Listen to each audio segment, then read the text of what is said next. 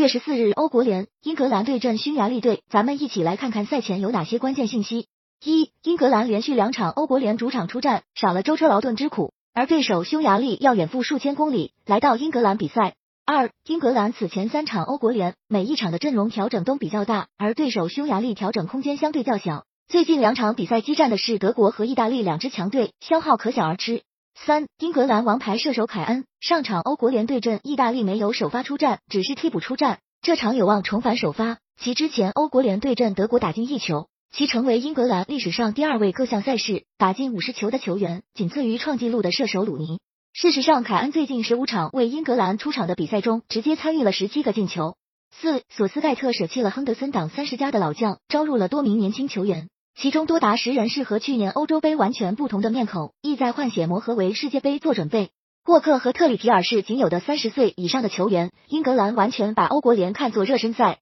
并不注重成绩。五，匈牙利的阵容牌面并不差，其中有三名来自莱比锡红牛的悍将，门将古拉奇，后卫奥尔班，中场索博斯洛伊，锋线坐镇的是弗莱堡射手绍洛伊。六，匈牙利在欧国联的近十二场比赛中只输了两场，在此过程中取得了六场胜利，态度很认真。本届欧国联首循环主场对阵返场对手英格兰和德国这两支欧洲老牌强队，一胜一平保持不败，而其去年欧洲杯对阵法国和德国也都战平。